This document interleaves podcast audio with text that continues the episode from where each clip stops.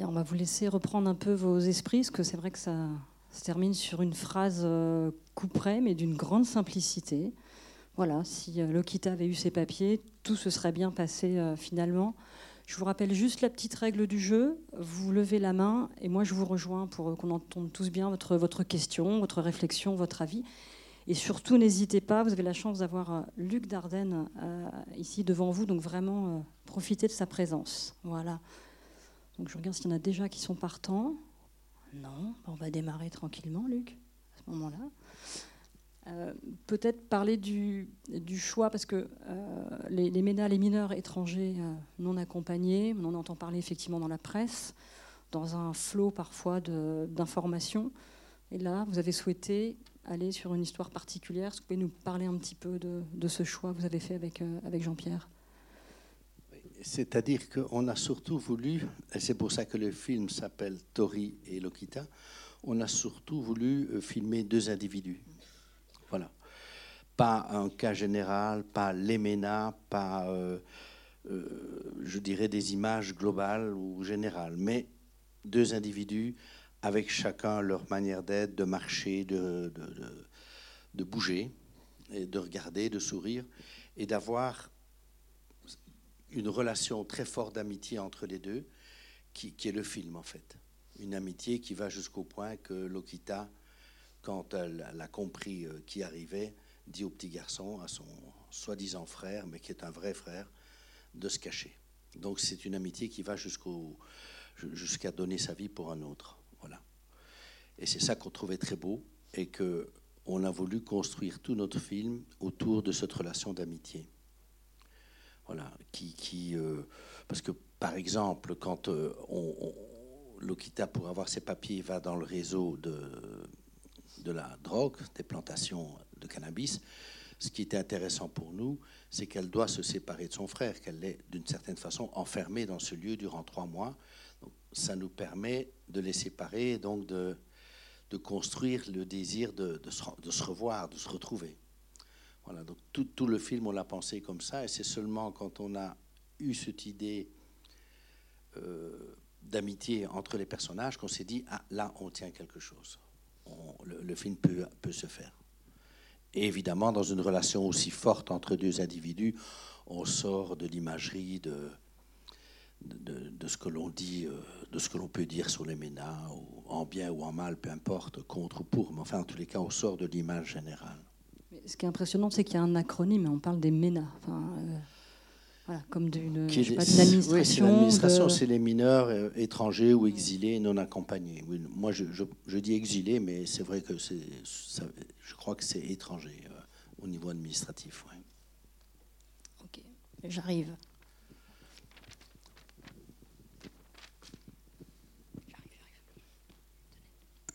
Euh, pourquoi, euh, comment, comment vous êtes euh, venu à arriver à, traiter de ce sujet-là?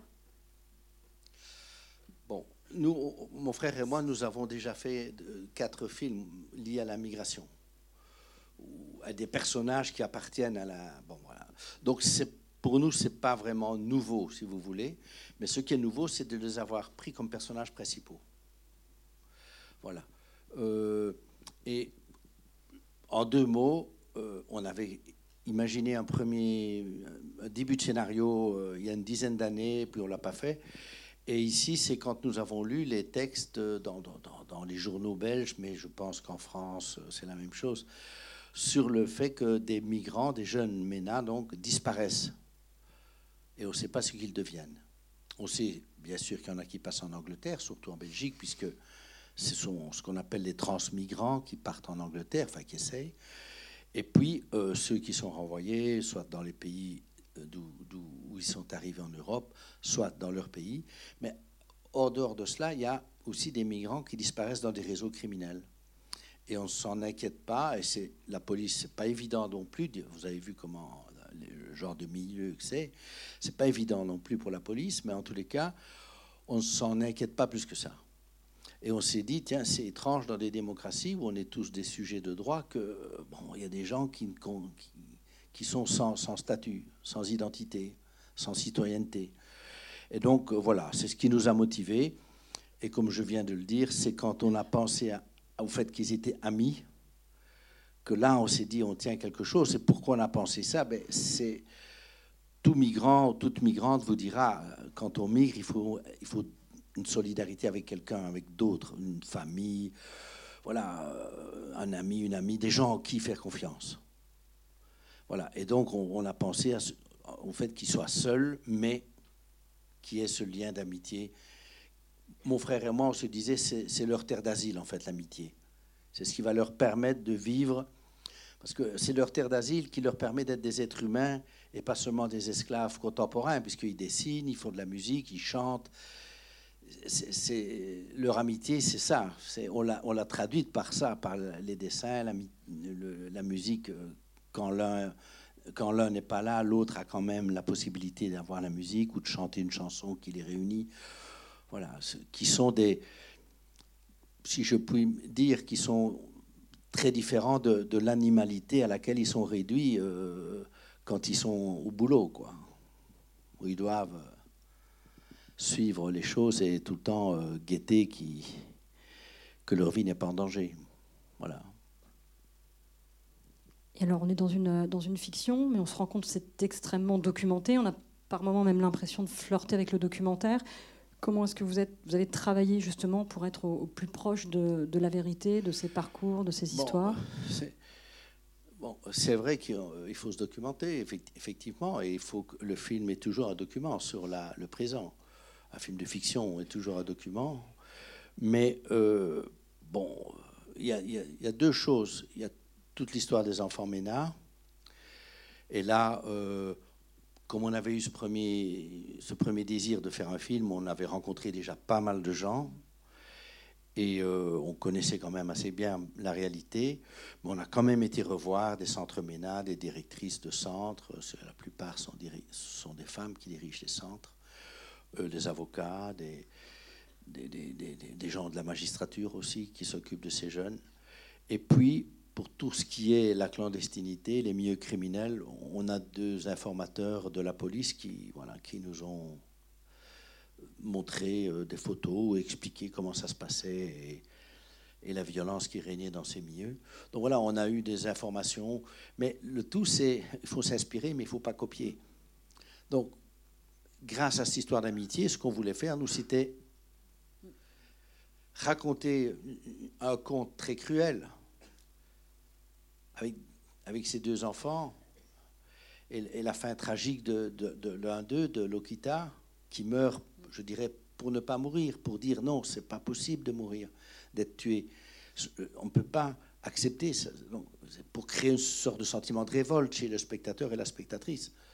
Voilà. Et on, a essayé, donc, en s'inspirant, en, restant vraisemblable, de, raconter cette fiction d'une amitié qui se voudrait plus forte que, la mort, que l'exclusion, que, que le fait d'être invisible dans la société.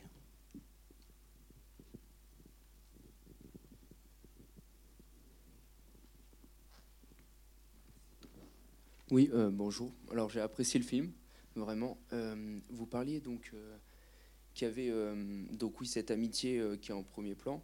Et en arrière-plan il y a tout ce qui est en rapport au milieu criminel, comme vous avez dit. Vous aviez, est-ce que vous, avec euh, votre frère, vous aviez hésité à d'utiliser le milieu de la drogue? Est-ce qu'il euh, y avait euh, d'autres choix qui vous étaient venus à l'esprit ou c'était directement la drogue et de collaborer avec la police, comme vous avez dit? Non, on a pensé la drogue parce que ça permettait d'enfermer Lokita et donc de la séparer de, de Tori. Voilà. Et puis on a imaginé les tuyaux d'aération qui sont pour le, gamin il saute il est très énergique il, ne tient pas en place il a toujours des idées il trouve des solutions et donc on s'est dit ben là on aura les tuyaux il va passer à travers on va on construit une sorte de parcours d'aventure un parcours de combattant qui voilà il a un peu le film d'aventure dans le film lui jusqu'au bout on peut croire qu'il va trouver une solution et donc la drogue permettait d'isoler l'un des deux et d'avoir ce parcours d'aventure pour lui. Parce que beaucoup de jeunes filles vont dans la prostitution. Bon, c'est aussi. Mais là, il aurait pu la rencontrer, puisque dans la rue ou. Donc pour nous, voilà. Mais en même temps, c'est vraisemblable parce que, évidemment, beaucoup de ce qu'on appelle, c'est un euphémisme, euh, jardinier ou jardinière, euh, sont des, des, sans-papiers qui espèrent avoir des papiers hein, après avoir travaillé pour les, les, les responsables de ce genre de milieu, quoi, d'organisation.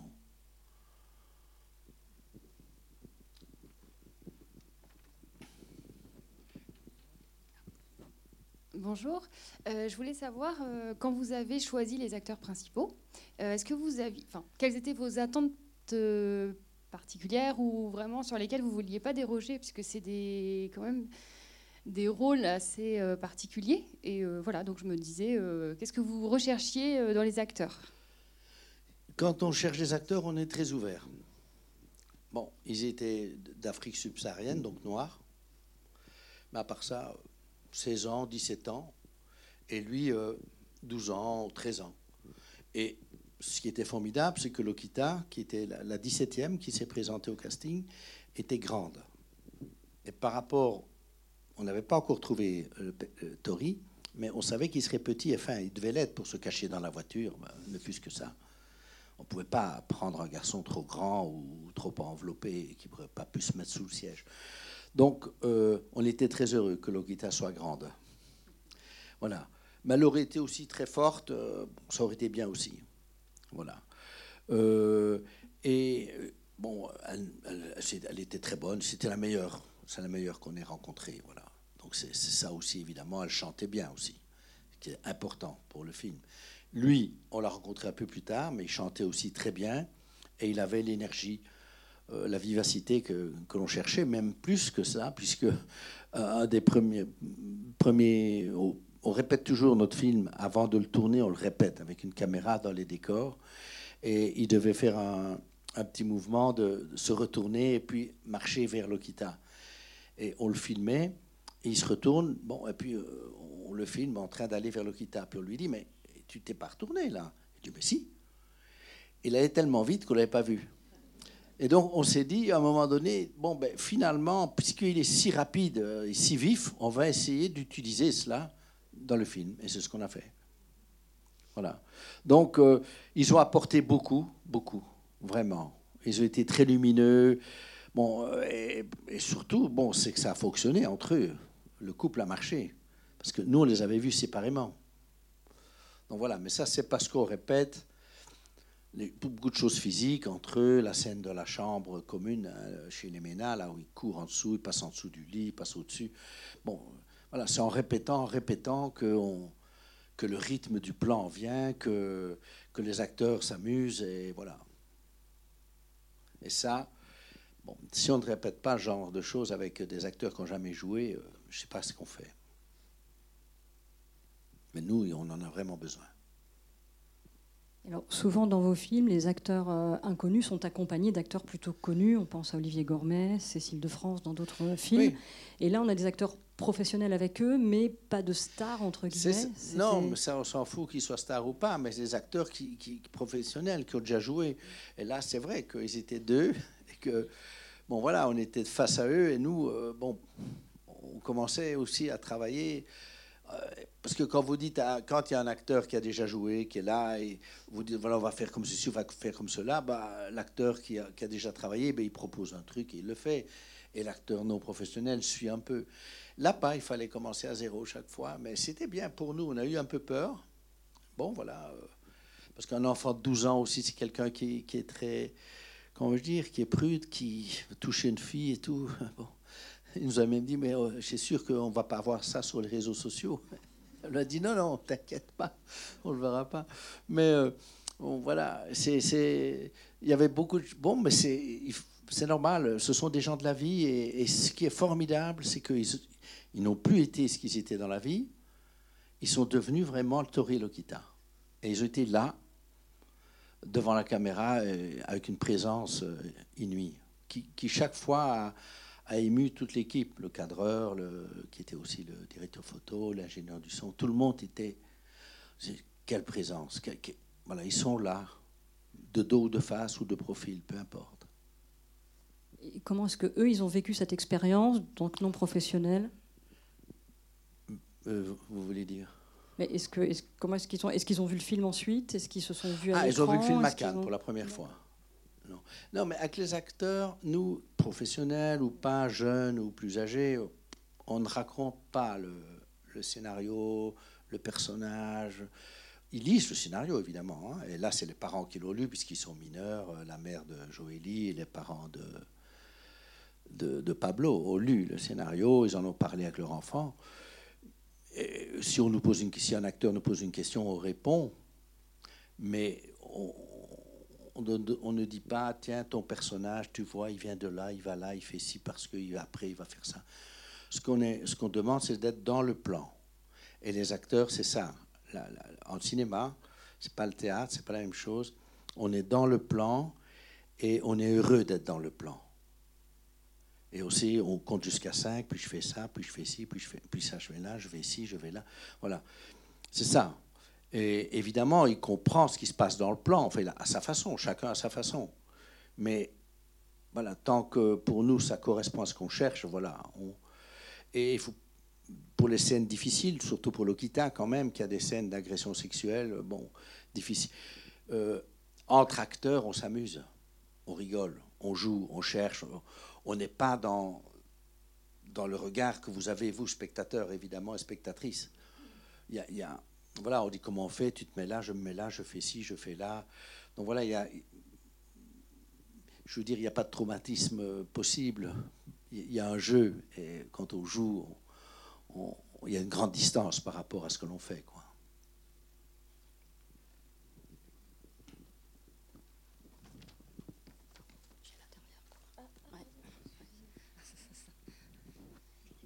Bonsoir et félicitations pour ce film porteur d'un message très fort.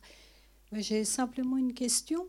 Est-ce que ce film a eu un impact auprès de, des, des réalisateurs de cinéma, qui, enfin, les, les personnes politiques qui ont pu euh, voir ce film? Est-ce que vous avez eu des avis? Et, et quel peut être euh, le levier pour euh, effectivement que ces, jeunes mineurs euh, non accompagnés puissent avoir euh, la possibilité d'avoir des papiers Oui, je ne peux pas répondre encore à la question puisque le film est sorti uniquement en Belgique jusqu'à présent, donc on commence seulement à le sortir. Mais bon, nous, quand on a eu le prix à Cannes, on l'a dédié à M. Ravaclet, le boulanger de Besançon, qui a fait la grève de la faim pour que son apprenti euh, guinéen puisse ne pas être expulsé, parce qu'il était expulsé du territoire parce qu'il avait 18 ans, et il a obtenu gain de cause, puisque ce garçon est aujourd'hui dans une autre boulangerie, va se marier, va être boulanger en France. Et comme a dit M. Ravaclet, des boulangers, on en a besoin, et il a raison. Donc, euh, moi, ce que j'espère, mais vous savez, le film, on ne le fait pas pour ça, hein, mais j'espère qu'effectivement, euh, il puisse participer à un débat public euh, qui fait qu'on puisse penser que quand on a 18 ans, on ne doit pas être expulsé du territoire. Que quand on a commencé un cursus scolaire ou l'apprentissage d'un métier, on puisse le poursuivre jusqu'au bout et rester si on le désire. Surtout que ce n'est pas des millions de gens. Mais bon, ça, c'est les lois européennes qui doivent changer. Ouais.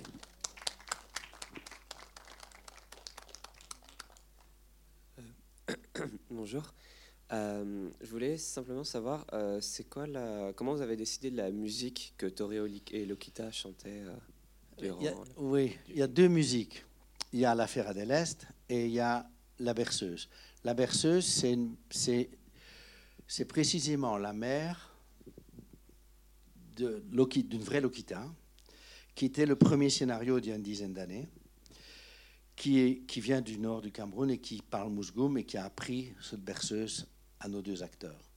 Et c'est une berceuse qui dit, un peu comme toutes les berceuses, ben, je suis ta maman, viens, si tu m'appelles, je suis là. Voilà, je te console, tu peux m'appeler, voilà, tu viens vers moi. Et ça, c'est cette berceuse donc, qui, revient deux, trois fois. Et puis, à la Ferra de l'Est, ça, c'est le professeur de. Enfin, le, le garçon, le musicien qui leur a appris euh, à chanter cette chanson, il nous a dit, lui, il est italien de la troisième génération, et il nous a dit euh, puisque ça doit être un chant italien, puisque c'est un chant qu'une dame en Sicile leur a appris. Donc euh, le chant devait être italien ou sicilien, mais enfin bon, en dialecte, mais là on a choisi l'italien. on s'est dit, tiens, qu'est-ce que toi tu ferais Qu'est-ce que tu apprendrais? Et il dit, bon, moi je suis italien de la troisième génération, mes parents m'ont dit, ici on parle français, on veut que tu réussisses à l'école, donc tu oublies l'italien. Et à 12 ans, il a appris l'italien dans un institut. Et l'institutrice de l'institut lui a appris comme première, comme aux autres enfants, la première chose, c'était cette chanson, La Fiera dell'Este.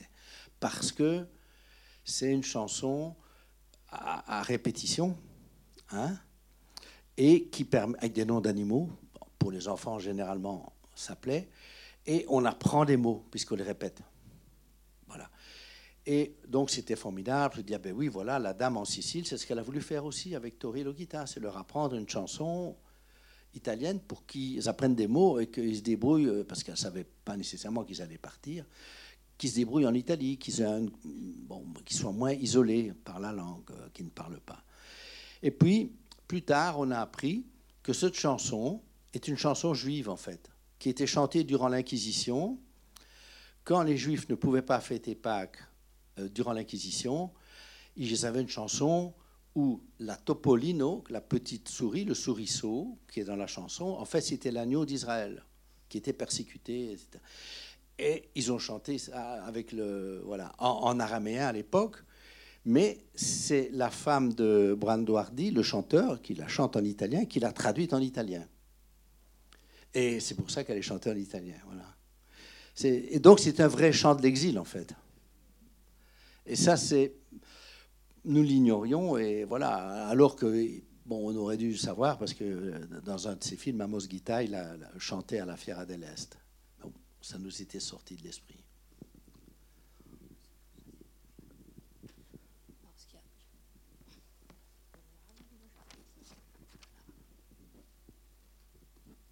Oui, je ne connais pas la réglementation en Belgique, mais comment vous avez fait pour trouver le lieu de production du cannabis?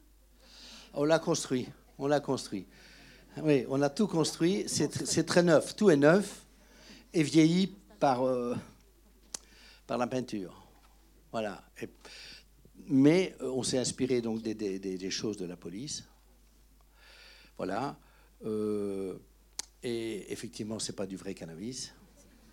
C'est un décor, hein Non, mais il y a quand même des plantes. Ça sent quand même très fort. Mais c'est ce qu'on appelle le TBC, je crois. Le CBD, CBD. Voilà, c'est pharmaceutique, quoi. C'est un produit euh, médical, médicinal.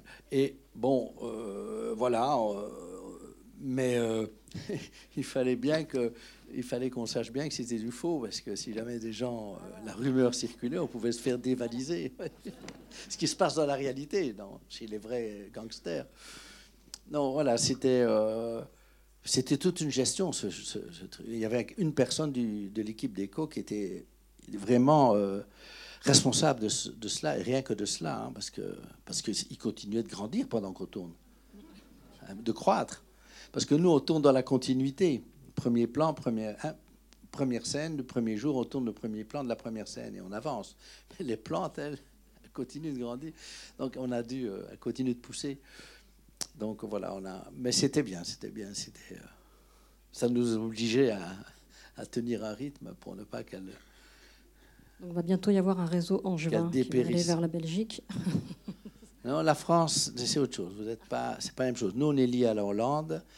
Et pour l'instant, je n'ai rien contre évidemment les, Albanais, loin de là, les Albanaises, mais euh, c'est le milieu de la mafia albanaise pour l'instant en Belgique qui travaille avec les Hollandais. Les Hollandais ont, pour ceux que ça intéresse, la, consommation de la drogue est autorisée et légalisée, mais pas la production en Hollande. C'est ça tout le problème. Donc ils produisent au noir, si je puis dire, en Belgique, notamment avec le milieu albanais, et puis après ils revendent, y compris dans les coffee shops. c'est comme ça. Et une production comme celle-là, c'est 400 000 euros par trimestre. Donc c'est beaucoup quand même. Hein. Brut. Mais enfin, quand même, c'est une recette. Mais enfin, c'est quand même beaucoup. Et ils sont sans pitié. Merci beaucoup pour ce film que j'ai trouvé absolument magnifique. Et quand vous avez parlé de la relation entre les deux enfants, vous avez parlé d'amitié. Or, le ressort, un des ressorts du film, c'est euh, le lien fraternel entre les deux. Donc, est-ce que vous pourriez nous expliquer? Moi, je trouve que d'introduire ce procès en fraternité, puisque l'enjeu, c'est que justement, ils ne sont pas frères et sœurs, euh, introduit beaucoup de complexité dans le travail de l'administration. Parce qu'on voit bien qu'il y a une quête de la vérité et que de fait, euh, cette dame, elle a bien compris qu'il y avait quelque chose qui, dans ce récit, ne convenait pas. Mais en même temps, ça conduit à une impasse. Donc je trouve cette complexité entre amitié et puis, on pourrait dire, euh, fraternité intéressante. Oui, c'est-à-dire que la, violence administrative ne peut pas accepter cela. Et en même temps, la loi, cette examinatrice respecte la loi. On ne peut pas dire qu'elle est, comment vais-je dire, qu'il y a chez elle un désir euh, d'empêcher ses enfants d'obtenir les papiers, mais elle respecte la loi. Et elle dit j'aimerais, j'aimerais, mais je ne peux pas. Elle ne veut pas interpréter les choses, la loi de manière à leur permettre d'avoir leurs papiers. Et c'est vrai que quand on est un enfant mandaté comme Lokita, c'est très difficile. Mandaté, c'est-à-dire mandaté par la famille, le village, une communauté, pour aller en Europe et envoyer de l'argent dans le pays. Donc, c'est très difficile d'obtenir des papiers. C'est pour ça qu'ils ont inventé cette histoire. Mais évidemment, comme vous dites, pour nous, l'intéressant, c'est de s'inventer frères et sœurs. Ils le sont plus que frères et sœurs de sang ils sont profondément, je dire, ils se sont adoptés l'un l'autre, c'est leur manière de vivre, de survivre, d'exister, que d'être frères et sœurs. D'ailleurs, à la fin du film, il dit à ma grande sœur. C'est pas pour nous mentir, évidemment, on a compris. Et voilà, mais il le dit parce qu'il considère que c'est sa grande sœur. Donc c'était cette fiction est plus réelle, si vous voulez, que, la réalité de, sang, de, de, de deux frères, d'un frère et d'une sœur de sang. Voilà. Et c'est vrai que l'administration ne peut pas comprendre cela et l'accepter.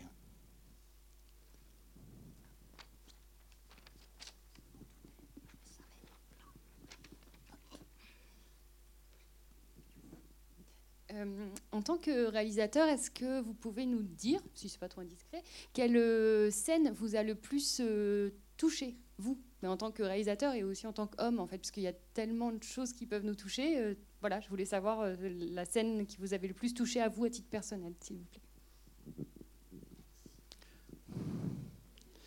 Euh, je, sais ce que veut dire quoi, toucher euh, Je ne peux pas dire comme cela, mais pour nous, je crois que mon frère dirait la même chose aussi, c'est la scène on a le, les deux, il y a deux, deux plans où on a beaucoup travaillé et où on a trouvé des choses. C'est la scène où Margot apporte à manger et où Lokita se révolte. Et puis ça finalement est vaincu par, euh, par euh, Margot qui lui demande d'attendre. Et puis où elle regagne en pouvant téléphoner à son frère. Puis de nouveau elle est vaincue parce que elle doit arrêter de téléphoner après 30 secondes et que Betty me refuse qu'elle puisse parler à son frère et qu'elle se retrouve seule euh, près du frigo où elle range les surgelés. Et bon, moi, je trouve que quand Lokita, c'est-à-dire Joélie, après, donc euh, Margot, qui semble hésiter un petit peu quand même, quand elle lui dit Mais aide-moi, il faut que je puisse voir mon frère et tout, trouve-moi. Elle dit Non, non, elle s'en va. Elle dit Allez, range tes surgelés. Et elle se retrouve seule. Et bon, ça, c'est l'acteur, c'est l'actrice, c'est pas nous, ça. Ça, c'est vraiment eux. C'est elle qui fait ça. Parce que le cadre reste fixe et voilà. Et elle a un mouvement du bras pour aller euh, vers le frigo avec ses, surgelés qui, est magnifique. La lassitude, quelque chose la solitude, je dirais absolue quasi, où elle est là seule avec ses produits qu'elle met dans le frigo et puis met à parler. Moi, je trouve ce moment-là, voilà, ça m'a beaucoup touché. Et puis la scène où euh, Lucas tue Lokita, on reste sur elle, parce qu'on veut qu'on voit ce qu'il a fait, on, ne le suit pas lui, on reste sur elle. Et puis après, on le prend lui, on avance un peu dans son dos, puis il va dans la voiture, et quand la voiture démarre, on reste sur les feuilles, sur la vie des feuilles, avant d'aller vers, euh, vers euh, Pablo, qui crie après sa sœur, après, enfin, qui essaye de qui n'admet pas qu'elle soit morte, qui crie après. Bon, ça, c'est un grand moment aussi. Je crois que toute l'équipe a été aussi surprise et, par, ce cri de, de Tori, qu'elle n'avait pas répété. hein. Parce que les choses comme ça, c'est mieux de ne pas les répéter, c'est, on verra ce qui, ce qui vient. Il a été magnifique. Voilà. Et euh, du coup, pourquoi est-ce qu'on attend autant euh, dans le film Pourquoi est-ce que c'est dans les dernières minutes qu'on apprend comment euh, Tori et Lokita se sont rencontrés? Oui, oui. Mais c'est important? C'est- Nous, c'est leur amitié présente qui est là. Et on apprend qu'ils ne sont pas frères et sœurs, ça on l'a compris, et qu'ils se sont rencontrés sur un bateau. Et même la scène était plus longue, on l'a raccourcie. On apprenait comment ils s'étaient rencontrés sur le bateau. Euh, et on a raccourci. Il nous semblait que c'était un peu tard pour expliquer cela, et qu'on était dans leur fuite, dans le mouvement de leur fuite, et qu'il fallait avancer. Parce qu'on a voulu, mais ça, c'était présent déjà au début dans le scénario, dans, dans les répétitions, on essayait d'aller, que ça aille vite, qu'on avance. Et puis en tournant et en montant, surtout en montant, on s'est dit, mais le rythme du film, il doit être rapide, un peu comme un film noir. Allez, on, avance, on fait des ellipses, et on va euh, vers le moment fatidique. Voilà. Mais euh, on aurait pu effectivement le savoir avant, hein, mais euh, voilà. Mais pour vous, c'était important de le savoir? Qu'ils venaient d'un bateau, qu'ils étaient sur le même bateau? Parce que c'est là qu'elle dit il faut qu'on reste ensemble. Euh, de- depuis qu'on est sur le bateau, on a, toujours été ensemble, sinon euh, ça ne marchera pas. On va mourir si on ne reste pas ensemble. Voilà, ça nous permettait aussi de mettre cette petite réplique-là. Euh, Vos deux, jeunes acteurs, non professionnels par définition, très jeunes acteurs, on peut imaginer qu'ils ont été eux-mêmes impactés par le film, par le rôle qu'ils ont joué. Est-ce que, est que vous pouvez en dire quelque chose après qu'ils l'ont vu, si j'ai bien compris, pour la première fois à Cannes? Oui. Non, le, problème de Pablo était de dire c'est pas ma voix. Il reconnaissait pas sa voix. Il dit non, non, c'est pas ma voix, c'est pas ma voix. Qu'est-ce que vous avez fait? Voilà. Mais je crois que là, il a un peu quand même compris. Mais c'est compliqué parce que euh, ses parents nous l'ont dit. Donc euh, lui ne nous l'a pas dit, mais ses parents ont dit non. Il a, il a été surpris de se voir, et de s'entendre. Voilà. Mais sinon, le reste. euh, Parfois, il disait, disait à Lokita, ben, toi, tu meurs, pas moi. C'était un jeu entre eux. Il y avait un jeu entre eux. Mais c'est parce que, c'est pour vous dire, ils ont vécu cela. Elle, elle a dit quand même une chose. Elle a dit, j'ai quand même perdu mon innocence. Là, j'ai appris des choses, et j'ai bougé, j'ai grandi. Ça, elle, oui. Mais euh, lui, il a vécu le film autrement, vraiment. Qu'est-ce que je fais? Je saute sur quoi? Je descends où? Je fais ci Je cours Ou bien je trottine, comme il disait, au lieu de courir. C'était ça, il était dans l'action. Et je crois que quand il reverra plus tard, euh, ce sera différent, évidemment. Mais ses parents restent très attentifs euh, à, à son évolution, donc ils sont très attentionnés. Euh, J'ai cru comprendre tout à l'heure, vous avez dit que euh, vous tourniez les plans dans l'ordre dans lequel ils se succèdent quand on voit le film. Euh, J'ai deux questions. D'abord, vous faites ça pour tous les films, et puis ensuite, pour quelle raison Alors, on a découvert ça après un échec, un, un- un film qui n'était pas bien, qu'on a tourné. Et pour nous, c'était une manière de, je crois, de se rassurer, mais de sentir les choses bouger. On dit, voilà, euh, on commence là, et puis on est le dixième jour. On dit, tiens, finalement, ce qu'on a fait maintenant, ce qu'on est en train de faire, c'est peut-être ça nous, ça- nous permettrait de ch- changer ce qu'on a fait il y a dix jours.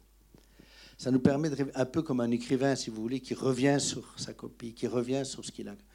Ça nous permet d'aller, de venir, d'aller, de venir, et surtout de sentir l'évolution. Et pour les acteurs, c'est bien aussi. De sentir que... Et, nous, par exemple, pour un autre film, eh ben, la fin du film, on l'a changé pour un film qui s'appelle Le Fils, en répétant, parce que quand on répète avant, euh, on répète 4-5 semaines avant de tourner, hein, on répète tout le film avec une caméra vidéo dans nos décors, décors qu'on change en répétant, en disant tiens, on va faire un petit mur comme voilà, on va changer de décor, on va ajouter ceci. Mais quand on répète, on fait tout le film avec tous les acteurs qui viennent. Les acteurs principaux sont là tous les jours, les autres viennent trois jours, dix jours, bon, mais ils viennent.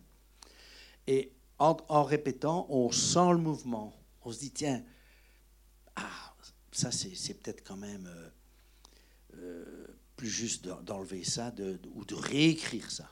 Et bien, pour ce film-là, on a réécrit la fin du film à cause, grâce à notre répétition à la fin, à la fin parce qu'en répétant, on fait aussi, on commence au début, et puis eh ben, c'est là qu'on a découvert. Nous, ça nous aide. Au début, c'était une manière un peu de nous rassurer aussi, euh, mais ça nous aide beaucoup. Et les acteurs aiment bien. Les actrices et les acteurs aiment bien. Mais ça coûte un peu cher. Pardon? euh, Depuis Rosetta. La promesse, on a commencé, et puis euh, Rosetta. Mais évidemment, ça coûte un peu cher aussi, puisqu'on doit garder les décors.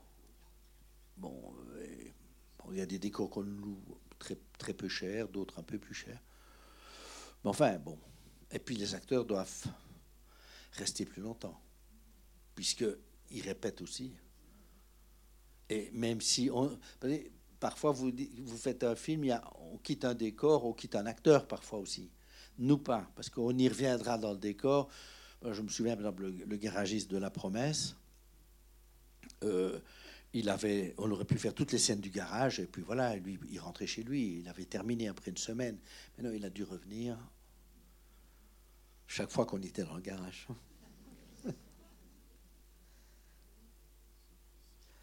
Moi, ce qui m'a marqué dans ce film, euh, entre autres, parce que c'est un film admirable en tout point, c'est sa dimension tragique. Euh, on est pris dans une situation qui paraît. On va naviguer d'espoir en désespérance, mais on est conduit inexorablement vers la mort. Voyez Et pour moi, ça, ça entre en résonance avec les, les grandes pièces classiques. Voilà. Merci. Ce qu'on a essayé, c'est pour ça que la mort de Lokita est la mort d'un personnage tragique. Elle ne devait pas mourir, mais le personnage tragique meurt pour dire je ne dois pas mourir. Mais l'histoire me fait mourir, la nécessité, la logique, le destin. Mais je ne. Voilà. Tout à fait.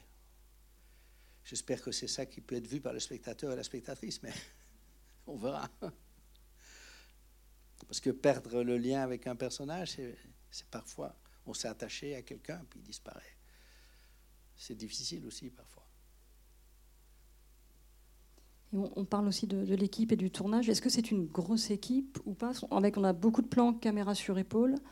Euh, est-ce que et on a des décors parfois qui sont des petits espaces. Euh, comment est-ce que vous travaillez ça? Grosse équipe. Il y a quand même le cadreur qui fait aussi la lumière. Il y a son assistant qui est tout le temps derrière lui, qui le suit, qui met un genou, qui met des cubes.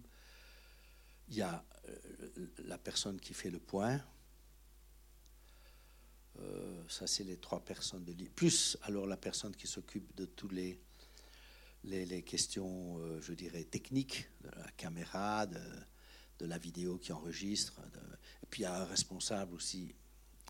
Il y avait un responsable qui surveillait, je dirais, tous les paramètres de l'image pour que ce soit, qu'on puisse la modifier quand on voudra la modifier à l'étalonnage, etc. Donc la compatibilité entre les plans. Bon.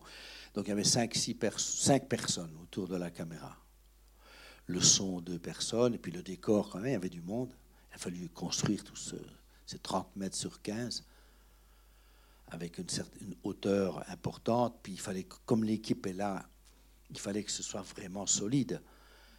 Voilà, parce que en réalité, ce ne l'est pas, évidemment. Quand ils construisent cela pour la drogue, c'est un peu plus éphémère. Moi, ça, ça, vous ne le voyez pas, mais euh, nous, on, a dû vraiment construire pour qu'on puisse marcher au-dessus quand, le Tori vient et qui marche sur les, cette espèce de, matière qui empêche les drones euh, de, de voir qu'il y a de la chaleur. La police hein, euh, fait voler des drones et s'il y a des émanations de chaleur, ben, ils savent que là, on. Donc voilà, donc ça, il a fallu construire en solide, en dur. euh, et là, c'est un vrai boulot. hein. Donc les, la déco, ils ont été par moment, ils étaient une bonne dizaine à travailler. Et puis, euh, bon, tout le reste, euh, l'équipe avait autour de nous, les assistants, les assistantes. Il y a quand même un peu de monde, mais c'est pas une grosse équipe, Denis. On peut pas dire, on peut pas dire que, bon, voilà, on- je sais pas, il y a 45 personnes, euh, avec les acteurs, ou 60 personnes peut-être, parce qu'il y a la production aussi, qu'il y a en Belgique, à Paris. Euh, il y a- quand même du monde, mais ça, reste des films euh, à budget quand même qui ne sont pas excessifs. On est à 5-6 millions, quoi. Pas plus.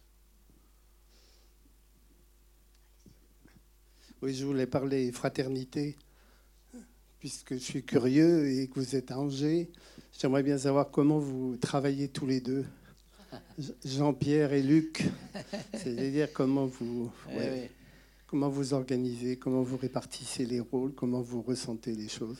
Ben, c'est déjà une longue histoire, hein, nous. Ça fait 45 ans. Euh, on on s'est découvert, si vous voulez, euh, frères de cinéma, on était frères dans la vie. Et puis on s'est découvert euh, frères de cinéma en travaillant euh, théâtre, cinéma avec Armand Gatti, dramaturge et cinéaste français. Et puis, je dirais que quand on se lance dans la fiction, ce, ce qui était important, et c'est nous, on parle beaucoup, on parle beaucoup avant de commencer à trouver un personnage et une situation. Et quand on l'a, on fait une structure de l'ensemble de l'histoire, du début à la fin, en tout cas d'un début et d'une fin, on verra ce que ça deviendra quand on, on l'aura écrite une fois, deux fois, trois fois. Puis donc quand on a cette structure, moi j'écris le scénario, mais en téléphonant à mon frère quotidiennement, parce que quand on écrit, on modifie les choses. Donc euh, je lui dis, tiens, euh, il me semble que on pourrait ajouter, enlever ou bien faire. Bon, il me dit, ah mais oui, mais tu, on, on fait ça, bah alors pourquoi pas? Ah, je dis, oui, oui. Donc on continue à faire ping-pong. Et puis quand j'ai une première version, je lui fais lire. Alors, il fait sa critique. Je, hein, je corrige, je, ou on discute, et puis ah, il dit oui, bon voilà. Quand on a, après quelques versions, on pense qu'on peut le présenter, alors on le fait lire à Denis Fred, qui est là, notre producteur français, et à Delphine Thompson, qui dirige notre société, les films du fleuve. Et puis on écoute ce qu'ils disent. Et là, on retravaille encore, ou bien on, dit, mais pourquoi? Oui, ben oui, oui, bon voilà, il faut. Et surtout quand ils mettent le point sur quelque chose qui, où nous-mêmes nous avions senti aussi que ça pouvait marcher, mais pas vraiment bien, quoi. Donc là, on se dit, bon, il faut changer. Et puis quand on a notre scénario, alors euh, voilà, il part là où pour être financé vers les bailleurs de fonds. Et euh, nous, à, ce moment-là, nous partons, mon frère et moi, avec la caméra vidéo, dans ce qu'on pense être les futurs décors. Et on se filme nous-mêmes, on cherche un peu déjà les plans. Puis audio décorateur, qui est très important à ce moment-là, il, il vient souvent nous voir. On dit on va, on va tourner là, il faut échanger ici, faire ci, faire un couloir, ou bien bon, euh, peindre, peindre le mur. Ou, bon. Et on avance comme cela, puis après, en même temps, on choisit les acteurs, puis on, les costumes, et on répète ensemble, et je dirais, on fait tout, tous les deux. Il n'y a pas un qui fait plus ça que l'autre. Le tout, c'est de sentir que vous voulez faire le même film et pas dire moi je fais celui-là, tel film et l'autre tel film. Et alors on fait un film entre les deux, c'est-à-dire un, un mauvais film. Donc voilà. Mais et le montage, on est avec notre monteuse. Et puis euh, le mixeur, on, mixage, on est avec notre mixeur, tous les deux, et on, on donne notre avis. Et on est, il se fait qu'on est toujours, quasi toujours d'accord. Donc voilà. Mais parfois, quand on discute, c'est plus au début, quand on cherche, où là on dit non, oui, non. Là, on, on n'est pas d'accord, on, se dispute, si je puis dire, au sens où on cherche quelque chose et on ne le trouve pas. Donc, il ne faut pas s'entêter, mais enfin, il faut quand même tenir à son point de vue. Et, on cherche, et puis le lendemain, on se téléphone, on dit Ouais, tu as dit quelque chose quand même, je crois que c'est juste. On va. Voilà. Il faut. Il y a toujours, entre frères, évidemment, on sait, tous ceux qui ont, des frères ou des sœurs, il y a toujours une rivalité, une concurrence comme ça qui, reste de l'enfance euh, par rapport aux parents, par rapport, mais qui, nous, bon, euh, on l'a dépassé vraiment et euh, bon voilà, on aime, on aime travailler ensemble et, voilà, c'est notre destin, si je puis dire. Mais ce que j'ai remarqué, par exemple, c'est que quand c'est Cécile de France qui nous avait fait remarquer ça, quand on a travaillé avec elle, donc comme on n'est pas seul, si je puis dire, enfin, on est toujours seul, on, on est toujours angoissé. Hein. C'est pas parce qu'on est frère que si ça va pas, ça va pas. L'angoisse est, individuelle. Et on ne se dit pas, lui va trouver, donc je. Non, ça reste quand même euh, très individuel. Mais Cécile nous a fait remarquer que quand on est deux, on doit parler. Nous, on ne peut pas dire faisons ça, et puis tiens, non, ça, c'est pas bon, on va faire autre chose. Non, on dit, on se parle donc on, montre nos, je veux dire, notre faiblesse devant les acteurs. elle, elle a dit, mais ça, j'ai jamais entendu les metteurs en scène qui, disaient qu'ils se trompaient. Normalement, ça se dit pas. Et ça, justement, ça met à l'aise aussi les acteurs. Parce que le tout, c'est de créer un climat avec les acteurs où ils n'ont pas peur d'être idiots. Et de paraître idiots devant les autres acteurs et devant nous. Donc finalement, c'est bien d'être à deux pour ça. On ne peut jamais être gourou à deux. Vous voyez, on ne peut jamais dire, oui, tu as dit ça, mais oui, mais je savais déjà. On peut, c'est, c'est la démocratie. mais qui parfois, démocratie, il faut savoir être autoritaire aussi à un moment donné. C'est nous qui décidons. Une fois que c'est parti, c'est parti. Mais enfin, quand même, il y a quelque chose où ça parle beaucoup. Euh, moi, c'est pas une question, c'est plus un merci. Euh, de... Alors, je suis bénévole au sein d'une association là, sur Angers qui s'appelle Asile et Partage, qui accompagne avec euh, mes camarades que vous avez certainement vus à l'entrée, qui distribuent des tracts, des mineurs isolés ou jeunes majeurs sur Angers qui sont rejetés par le département. Et en fait, ce film, je trouve très. Alors, la fin fout un coup, mais euh, je vois beaucoup. En fait, déjà, ce que j'aime beaucoup, c'est que jamais le terme MNA n'est cité. Jamais on met ces deux jeunes dans une catégorie, ce qui, moi, m'insupporte euh, énormément. Et je retrouve euh, chez ces deux personnages-là et la résilience que je connais chez les jeunes que nous, on accompagne, et cette complicité qu'il y a entre eux. Et ce que j'aime beaucoup dans le film, c'est que oui, ils rentrent dans de la délinquance, mais parce que en fait ils sont euh, animés par euh, voilà ce qu'ils doivent à leur famille dans leur pays, ce qu'on peut nous aussi retrouver. Alors pas dans de la délinquance, mais dans ouais dans, dans des parcours qui je pense on doit avoir tous en tête euh, pour comprendre ces jeunes là. Et ce film il retrace ça d'une très très belle manière je trouve. Donc je voulais vraiment vous dire merci pour ça. Et pendant que j'ai le micro, j'en profite juste ceux qui n'auraient pas eu le tract. Le 15 euh, octobre, du coup, à 20h, à la maison, euh, à la MPT de Montplaisir, il y aura la pièce de théâtre du coup, qui s'appelle Migrant, avec plein de A. Euh, c'est une pièce qui est assez dure, mais très belle. Donc, juste pas d'enfants de moins de 12 ans et pas d'amis exilés avec vous, parce qu'elle est assez difficile. C'est vraiment sur toute la question de la migration avec les passeurs. Donc, ça me fait aussi penser à ça dans le film. On n'en parle pas, mais c'est vrai que le rôle des passeurs là, dans la voiture, c'est très dur, mais c'est la réalité. Et donc cette pièce, elle retrace ça aussi. Donc je vous invite vraiment à venir. C'est tous les bénéfices iront à notre association, donc directement pour euh, les jeunes, leur scolarité, leur alimentation, etc. Et c'est des jeunes qui méritent tout ça, quoi. Donc merci beaucoup. Merci.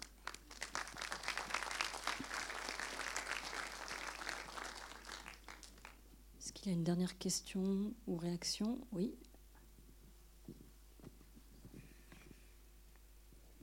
Euh, en fait, j'ai deux questions. Euh, c'est quoi les grandes euh, modifications entre guillemets que vous avez retenues entre le début de l'écriture du scénario que bah, du coup vous avez à deux coécrit et le résultat final? Et la deuxième question, c'est c'est quoi votre rapport avec les actrices? Comment ça se passe Justement, vous parliez de les mettre à l'aise euh, que eux ils se sentent euh, à leur place pour jouer leur rôle d'acteur. Oui, euh, pour l'histoire du début et de la fin, si je puis dire. les grandes modifications, il n'y en a pas eu vraiment. Le début et la fin, on le, co- on le- on le connaissait. On les connaissait. Euh, Lokita prisonnière du cadre au début et le, Tori faisant, chantant euh, la berceuse, c'était le, début et la fin quand on a commencé à travailler. On a changé les choses, mais bon, on, a accéléré la fuite. Il y avait d'autres scènes qu'on a, deux scènes qu'on n'a pas tournées. Voilà. Euh, mais sinon, euh, le reste, c'était voilà, c'était plus ou moins ça. Ben, sans les dialogues, etc. Bon, mais voilà, c'est le, le- deal. Il y avait bon, et la longue scène avec Margot qui apporte la nourriture. Ça, c'est venu en travaillant, en écrivant. euh, voilà.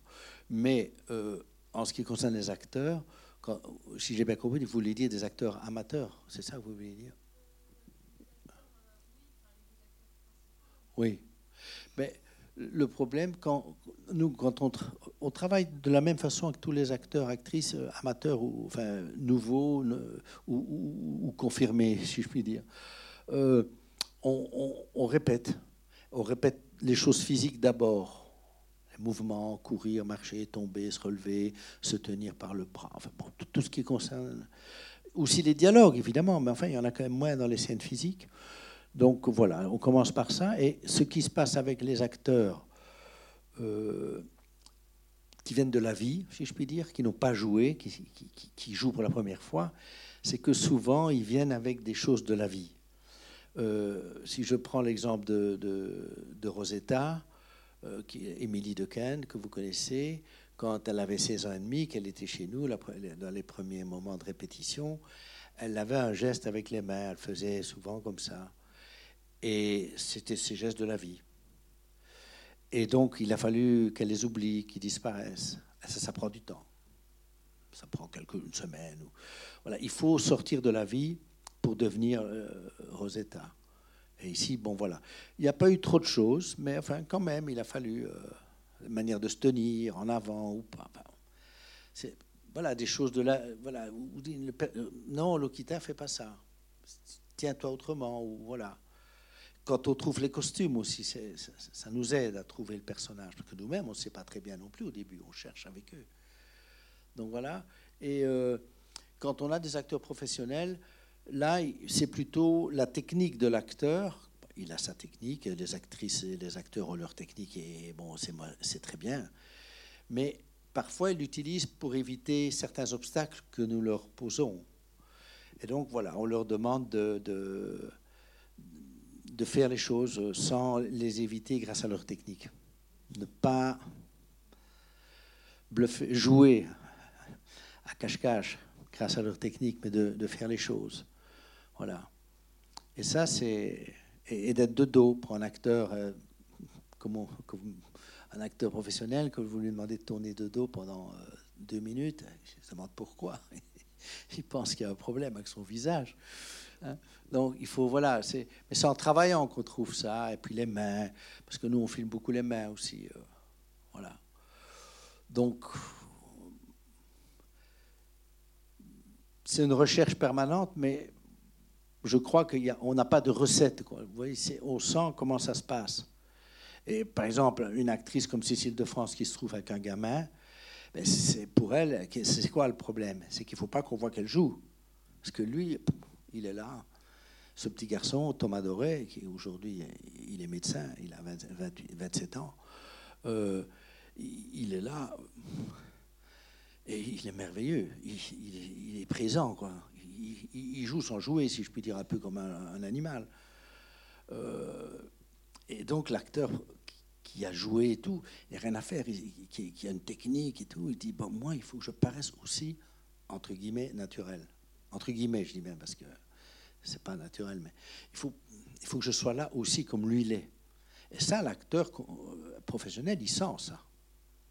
Et donc, euh, c'est lui-même qui, qui trouve aussi une manière d'être plus simple, de, voilà, de ne pas se retourner, de ne pas avoir des gestes inutiles. Beaucoup de choses chez les acteurs professionnels qui ont des gestes inutiles, qui, jouent, qui bougent. Les Américains, beaucoup font ça. euh, bon, parfois, ça va, parfois, je trouve que ça manque de simplicité. Et puis les silences. C'est pas parce que on dit que quand on est, il faut toujours un peu bouger, dit-on un acteur. Oui, pourquoi? Peut-être que non. Quand on est silencieux, on n'a pas besoin de faire un mouvement des lèvres ou un mouvement des yeux ou peut-être. Bon voilà, il faut, il faut voir. Peut-être parfois c'est bien d'avoir un petit mouvement dans le visage aussi. Hein, bon, mais un acteur professionnel aura peut-être tendance à le faire lui, nécessairement ce petit mouvement. Eh bien peut-être pas. Voilà. Mais tout ça c'est concret le cinéma. hein. Si, c'est ça qui vous intéresse, je, suppose que vos questions témoignent de ça c'est toujours en fonction d'une situation concrète qu'on trouve. C'est pas, il y a plein de recettes quoi qui diraient voilà c'est ça et rien d'autre. Est-ce qu'il y a une dernière question, un dernier avis? On va vous, vous remercier, Luc, pour euh, Merci. cette rencontre.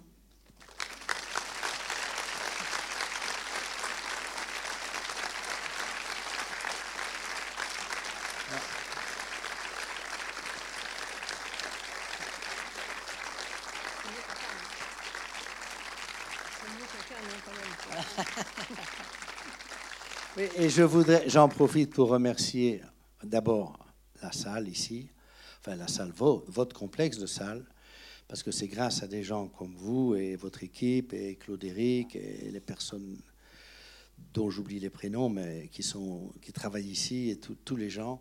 C'est grâce à vous que le cinéma reste un art vivant. Et ça, c'est magnifique. Et bravo. À vous. Et je rappelle que le film sort mercredi prochain, le 5 octobre. Donc n'hésitez pas euh, bah, à devenir ambassadeur du, du film euh, si vous le souhaitez. Voilà. Merci beaucoup.